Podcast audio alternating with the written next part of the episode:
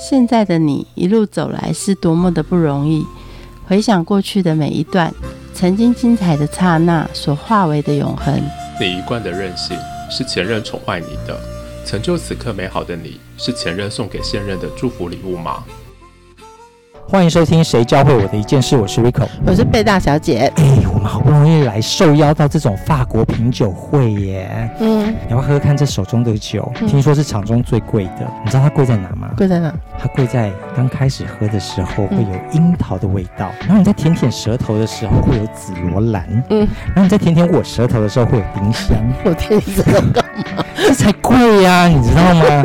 等到你全部喝完的时候，最后的嘴巴气息呢，还有一种叫做风干的李子干、李子核。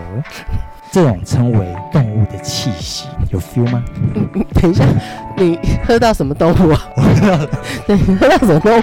我比较好奇，你这全部混在一起喝到的是什么动物？男人，动物，很糟哎。那你直接去找就好了，干嘛这边喝啊？那我就端着酒，不是找男人在找什么吗？你以为找李子壳吗？等一下，你刚刚喝了半天，你刚刚讲了这些，你到底哪一个味道喝到了？都没有，但标签都有写，我是照着标签念给你听的，好不好？啊，你要是看。看错瓶呢？我喝的这一瓶跟你喝的那一瓶，你会不会拿错瓶啊？所以你喝的是什么乌梅汁吗？不是啊，上面场上有两瓶，你确定你喝到的是你刚刚念的那一瓶吗？应该是吧。你要不要闻一下动物的气息？我自己喝就好，我不用这样闻。哎，你这样很糟哎！你在进入品酒会，然后其实都品不出来，然后你在那边装模作样，有什么鬼啦？大家都在装模作样，又不是只有我，谁品得出来丁香啦？对啊，那你还在那边讲的。好像头头是道，好像很会的样子，那不要去跟人家学一学啦？这些东西，我跟你说，现在有一个课程，它超特别，它是香气风味辨识的课程，你听过吗？没有哎，没有哈。好，那我们今天呢，就来请到香气风味辨识课程的讲师恩雅，我们让他来告诉你说，你刚喝的那些到底是什么鬼啊？好，老师好。好哦，大家好，大家好。老师，你有没有闻过小贝的大便味？你很坏，你为什么 开始用这个来切题呀？他如果一闻到，他可能嗅觉就坏掉了，他就没办法上课。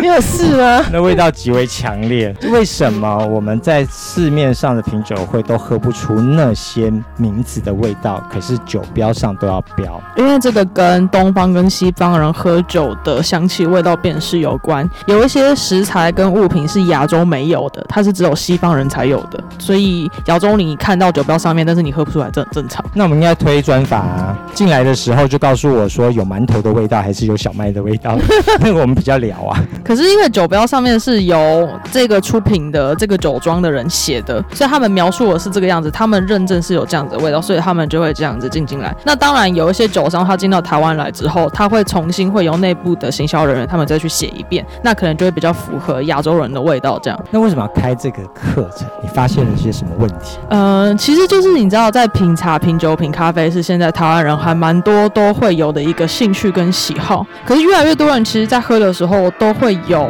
我喝不出来我到底在喝什么东西的感觉。就是小七的咖啡啊，你完全不知道他在喝什么。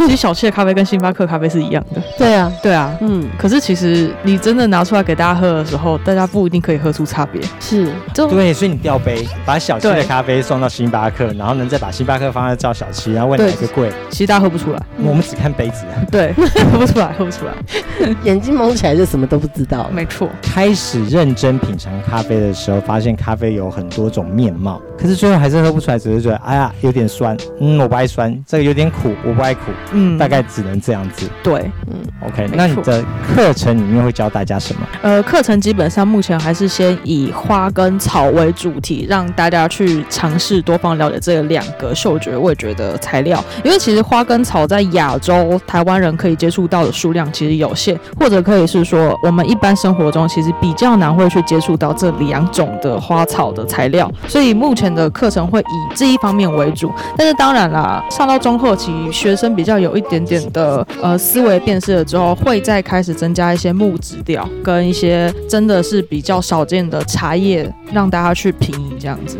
可是品饮的花草跟真实的花草的味道已经差别啦。一定有差别，但是因为有一些新鲜的东西，其实它也很难出现在我们喝到的东西上面。有一些是，有一些不是。那它只是一个基本的让大家比较有感的一个方式。因为其实新鲜的花草味道很多，其实闻不太出来，所以会先从已经干燥过后大家比较有感觉的，然后让大家去呃有一个基本的辨别能力，这个样子。是在课堂当中，我们可以看到很多种花草的味道。那你每天就像神农百草一样，背一个竹篮，上面都是花草。上山采药吗？其实我们上课就是可能每一次上课会准备三款到五款的不同的材料，那这些材料就是会让呃来宾或者是让学生他们一个一个去闻，一个一个去喝，并且让他们讲出他们喝到了、闻到了什么样子的味道。那以此每一个人其实讲出来的答案都会有一些不同。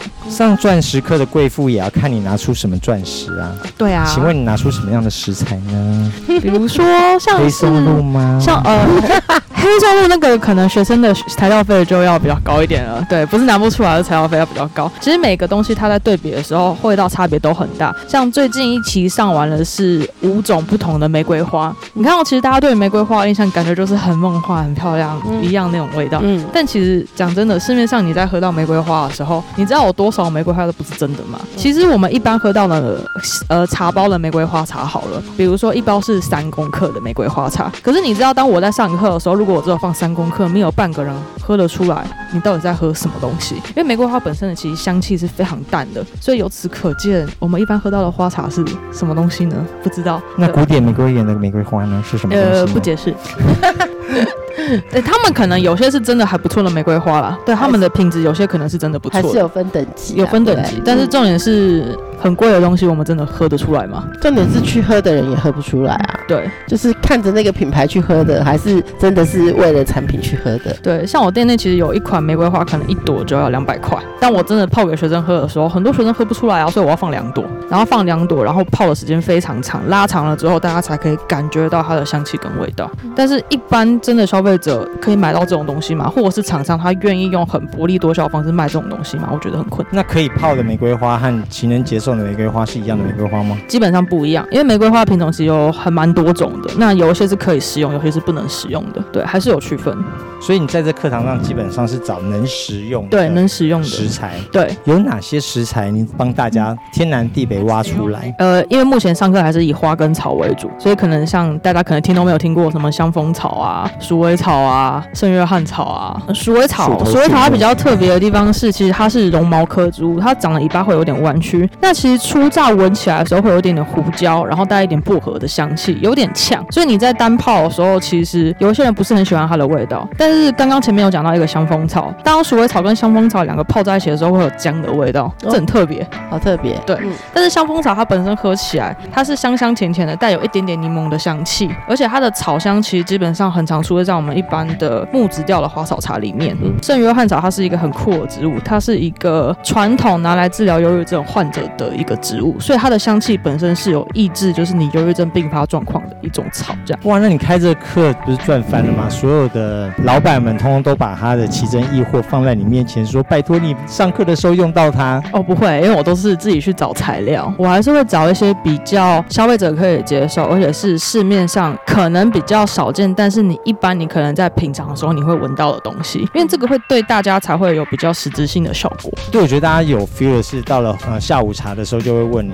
你要什么薄荷茶、水果茶，一些比较常见的一些高山茶或者什么的茶品。嗯，对，就不就这些茶吗？其实茶叶它有很多，像我现在店内就是，你知道大家都知道，就是台湾的高山茶很厉害嘛。但其实中国也有一些十大名茶也很强，就是名字可能比较特别，像是庐山云雾啊、太平猴魁啊、真正的西湖龙井跟大红袍。其实很多台湾人看听的就是听了都。都没有听过，或是好像武侠小说才会出现。那这些茶叶其实本身的香气味道也都很独特，所以我有把它特别进进来当教材，然后让大家可以去品饮适合这些东西的味道。有些是同一个茶叶种，但是做工的方式不同，所以呃，可能做出来的评称就不一样。对，这样子也是有可能的。如果要对这些有辨识度的话，你要怎么教他们？第一个是先拿那些真原始的材料，这样子吸一吸、闻一闻。对，要先闻。其实光是闻的方式就有不同种的品就是品香的方式你知。道那个闻完两秒就忘了，其实不会耶，你知道吗？因为其实闻的这个阶段，它是一个很重要的嗅觉记忆点。你在闻的时候，你是靠近的闻，还是远的闻，或是你鼻子很接近这个东西去闻的时候，你感觉到的香气味道是不一样的。那通常大家会马上忘记的原因，是因为你没有把它记录下来。可是当你在分享同时，你讲出来了，其实它也是在增加你的一个嗅觉记忆点，所以你会对这个东西开始慢慢产生印象。如果你只是一个人去试的话，难度可能比较高。可是当时一群人跟着你在那边一起玩的时候，那个分享的活动，大家就会开始讲出一堆很莫名其妙的东西。比如说，可能有一个人他闻到了玫瑰花，结果他跟你说，其实我闻到了菊花的味道，嗯然后大家就会百思不得其解，就是明明就是花啊，为什么就是就是明明就是玫瑰，你为什么会闻到菊花的味道？然后开始我就会从后面去找所有的菊花拿出来给他闻，让他去判别你闻到的是什么菊花。结果最后是什么呢？他刚刚刚刚闻到以为是菊花味道，其实是榻榻米的味道。哦，对在那个空气中混进了。对，它其实闻到它的基点其实是榻榻米。那为什么会出现榻榻米的味道？其实就是玫瑰花花的花托的味道。它的花托在泡在水里面，然后泡的时间比较久的时候，花托的味道变得明显了，就是草青的味道。那草青的味道其实就是新鲜的榻榻米，然后放久了之后会出现那个味道。所以那个放很久的味道，你仔细闻可能会有一点点像菊花，但是如果当菊花拿在你面前对比的时候又不像，所以它的记忆点其实是榻榻米。嗯，对。所以你追寻这些味觉和味了多久了？我从小其实就嗅觉味觉就保养的比较干净一点点，然后后来其实我在做厨房的时候，从那个时候开始就已经在学习所有的食材辨识，因为你一开始要做酱汁类的东西，你如果没有基本的嗅觉味觉辨识度，你没有办法去做酱汁，甚至是你要调理食物的时候，你没有一个基本的判别能力，可能客人就不会想要吃你做的东西。它这边牵扯到三个层面呢。第一个是你怎么保养，其实就是吃东西味道比较清淡，而且你在吃东西的过程中，你要很认真的去记说你吃到的每一个食材的味道，因为你去记得了之后，你才有办法去跟其他东西对比。那其实一开始在做这件事情的时候，它也是有难度的，就是你可能这一次吃一次你就忘记了，所以你就是可能要用笔去记下来，你要用很你在解释这个味道的时候，其实你要用更多味道去解释它，去记忆它，然后让你自己去记得这个东西。所以你看，有些品酒师他们的盲饮比赛，他们写的笔记都很好笑、比如说什么我家阿嬷被单的味道，我袜子的味道，他们其实就是因为对那个味道有记忆点，所以他们在闻到的时候赶快写下来，然后后面他再用其他的文字描述去解释他闻到这个东西到底是什么。呃，所以这个是牵到第二层是记忆度，嗯第三个层次是丰富度，怎么样开拓你的的味觉的丰富度？其实就是你看到什么很奇怪的东西，就是拿起来吃，拿起来闻，就是你要去多尝试。就像我那个时候一开始在学矿物味道的时候，我之前去找了一大堆石头来闻，我甚至还拿土起来，就是我真的有吃土，然后去闻一下那个土的味道，其实不太一样。那就是因为你只有用这种方式，你才可以去记得每一个东西的味道，那差别就会开始慢慢就累积你的那个记忆，这样子。亲吻大地，吃土，我就把土拿起来，真的味道不一样，那个 香气是不一样的。对。这个课程上课有哪些种类的学员来找你？诶、其实后来蛮好玩的，一定是以有品饮习惯的人为主，像是有喝茶、喝咖啡、喝酒的，这个一定是大多哦，数。主流。对，这是主流，因为毕竟台湾现在在红这几个东西，所以大部分的人其实在这方面的追求度、香气、味道也都是以这些人为主。然后还有就是，其实有一些女生她可能是喜欢香氛，因为现在在香氛市场也很好嘛。那有些女生她可能会想要去理解每一个香氛里面它本身本质的味道是什么，就对这个课其实兴趣度也很高。那个浓缩到这么萃取物了和拿干燥的，这个能类比吗？其实香气味道是不一样的，对，当然是有差别。可是当你一直在闻浓缩萃取的东西，其实你闻久了之后，你的识别能力就会下降，因为味道太浓、太明显了。所以当你闻到真正实体食物是很淡的时候，你反而失去了辨别这些原本真实东西的一个嗅觉味觉。那这样其实很可怕。像现在很多以调酒来说，其实现在调酒市场也很行。可是你们知道吗？现在市面上喝的调酒几乎不外乎就是你喝到的就是糖浆、果汁，嗯，然后你闻到了最可怕什么？没有，是酒精。台湾人爱喝的是酒精，那个酒精很浓厚的感觉，所以你根本就不知道你那杯调酒你到底是在喝什么样子的层次感跟味道，因为全部都是糖浆。所以当你真的喝到一杯是很纯天然的东西去调出来的，其实你的识别能力就下降，你可能会喝不出任何的感感觉来，因为它没有那些加工过后的糖浆很浓郁的味道。那其实就跟精油跟香水一样，香水跟精油它是经过萃取浓缩的，没有说不好，只是就是你长期在闻这种很经过强烈萃取跟浓缩的东西之后，你闻到单一实体味道的时候，甚至是讲一个很明显的花香，你真的去买一束花来闻，有些人其实闻不出花的味道，但是它真的没有味道吗？它有味道，只是因为你已经长期接触这种很浓郁、很强烈的东西，所以你没有感觉。或是这堂课还适合阿公阿妈和爸爸妈妈上，感冒糖浆喝多了，泡面吃多了。化学饮料喝多了，这些都会导致于整个味觉变坏吗？呃，不一定是坏，就是味觉这东西它其实是一正一负。你在某一个部分有成长，你在某一个部分就下降。所以相对就是你可能在吃酸的部分，你可能比较敏感，那你可能在吃甜的这个部分就会降低。像每一个人状况不同，但是一定是一正一负，一定是有一个高，也是有一个低。比如说目前有一个有好几个例子，像有一个学生，他是对于苦没有太多的。感觉就是我们可能一般人在吃苦瓜或者是吃黄连，就是大家感觉会比较明显是在偏苦味。可是他吃下去，他觉得不苦，他觉得还好，他甚至不知道苦味是什么。所以这就是一个他对于苦味他是不敏感的，对他非常能吃苦。所以相对的，他可能在对于其他的甜味跟酸味，他可能敏感度就会比较低一点，因为他对苦比较敏感，他对甜可能酸就会比较敏感，因为他对苦是比较不敏感，所以他就会变成是他要必须去寻找一般人正常定义的苦的味道是什么。也因此，从这个学生上课的时候，呃，其实听他讲一些形容词就会很好玩。因为他对苦不敏感，所以他可以去很细致的辨别黄连的味道是什么。可能对他来说，吃黄连就像是吃胡椒、吃盐巴，然后吃一些些新香料、百里香这种味道。嗯因为他就可以是很细致的去辨识出我们吃不出来的这种香气层次感。爱跟辨识度是不一样的。比如说，有人爱吃甜，爱吃酸，可他不见得对甜的辨识度和酸的辨识度能够产生这么大的细微的分辨法。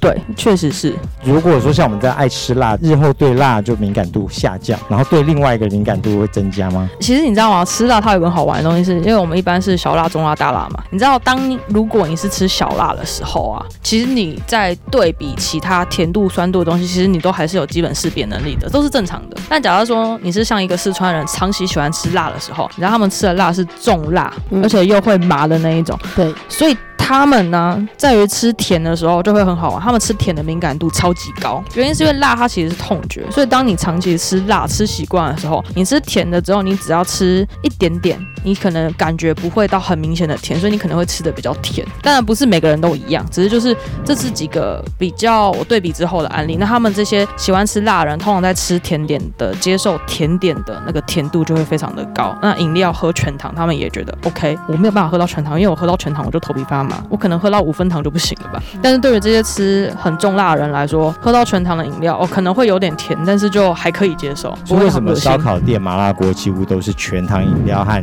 这种比较甜的冰淇淋作为 ending，就是大家那时候的味觉都麻掉了。嗯，还有就是你在当下你吃到的东西，其实味道已经变得很重，所以你唯有去找一个更重的东西，才可以去盖掉你原本吃辣的感觉。所以他要找一个非常甜的东西，让你去可以感觉到你现在吃到的东西是甜的、是酸的还是什么样子。刚刚讲到是人种不同，男女有别吗？有，其实讲一个很好玩的地方是，男生跟女生的嗅觉味觉构造本来就会有差别。那以平饮饮料这件事情来说的话，女生其实是对花香跟果香的味道比较敏感，那男生比较特别，男生是他对可能是烟草啊、木质调、矿物调会比较敏感，所以呢会发生一些很好玩的事情哦，比如说当男生在喝一支比较 light 的，可能有一点点甜度的酒的时候，他可能喝起来闻起来，他就会觉得说，嗯，就这支酒很香，然后没有形容词了，因为没有他的 database，嗯，然后女生就会打他，他女朋友就会开始骂他说，你不觉得这个有苹果味道吗？你不觉得这个有草莓味？道吗？你不觉得这闻起来有蜂蜜的香气吗？然后男生就会说没有啊，我没有感觉。然后女生就说你这很逊呢，你为什么闻不出来？它明明就那么好喝啊啊！不要怪男生，因为男生真的没有感觉，嗯，因为他对花草的这些果味的辨辨识度是低的。那反过来是女生，女生在喝 whisky 的时候，其实女生不是不会喝哦。哦，那我要先讲，就是有一些案例是这样这样，比如说，其实女生在喝 whisky 的时候，其实她的识别能力是有的，女生是可以识别的。但是男生为什么会更爱？因为男生在喝 whisky 的时候，他更容易去抓取到木质调啊、烟草啊这些的味道，所以他在喝 whisky 他更有感觉。男生是很容易接触到那对于女生来说呢，她有识别能力，可是因为女生她在花草果味这些方面的味道，它相对是淡的，她可以识别这些味道，所以一开始喝到 whisky 的时候，她对于 whisky 的接触，它是很强烈的、很厚重，所以在很强烈一下子接触到这么强烈的状况之下，女生在对于虽然她有识别能力，可是她在一方面马上就会有一个被刺激的感觉，所以在被刺激过后，她就没有办法马上辨识到男生可以感觉到的这种烟草木质调，她会花比较多的时间去慢慢品饮之后，她才可以喝到比男生还要更多的 whisky 的香气。这种课堂上很难备课吧？呃，其实还蛮好玩的。我后来上这个课，我很开心的地方就是，其实它不用太多的备课，我只要去把材料找到，难就是难在你要去找这些教材。那其实教材找到的时候，其实就是上课，然后跟学生们分享，然后让学生们去讲出他的一些感觉。其实这也是我一个很大的收获，因为我自己本身可能吃的东西比较淡，所以我在感觉到的东西是，我会把它评定为是这个东西它本来的味道。但是因为每一个人的呃成长背景啊，还有体温啊，还有饮食习惯不同，所以他可以感觉到跟吃到的香气味道也都不同。于是他们这些人也变成了是我的 database，然后我就可以从他们身上其实学习到更多的东西，然后我再把这些东西归纳整合，然后才有办法再一直上课。对。嗯，我觉得你可以帮两种人开课，一种就是市面上的部落客，白吃白喝白拿还白乱写；另外一个就是美食 YouTuber，在画面上只会说好吃没了，对他没有办法辨别说这到底是哪些哪些弄出来的。综合这些味觉、嗅觉这些课程，或是在教学生的时候，这给你学到什么事情呢？其实啊，每一次在听到学生们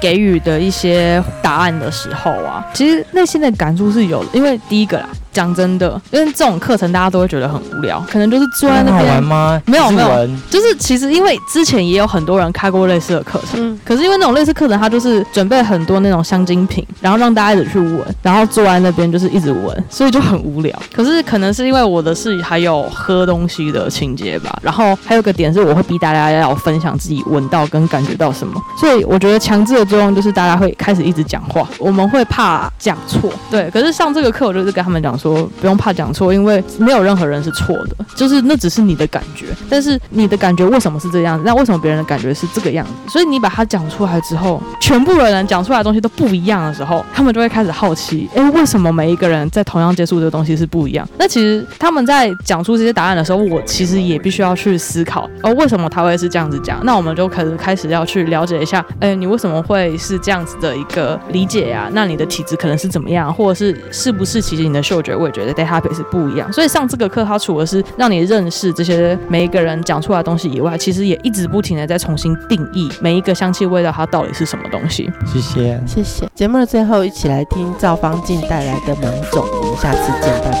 一想到你我就，恨情不上，总有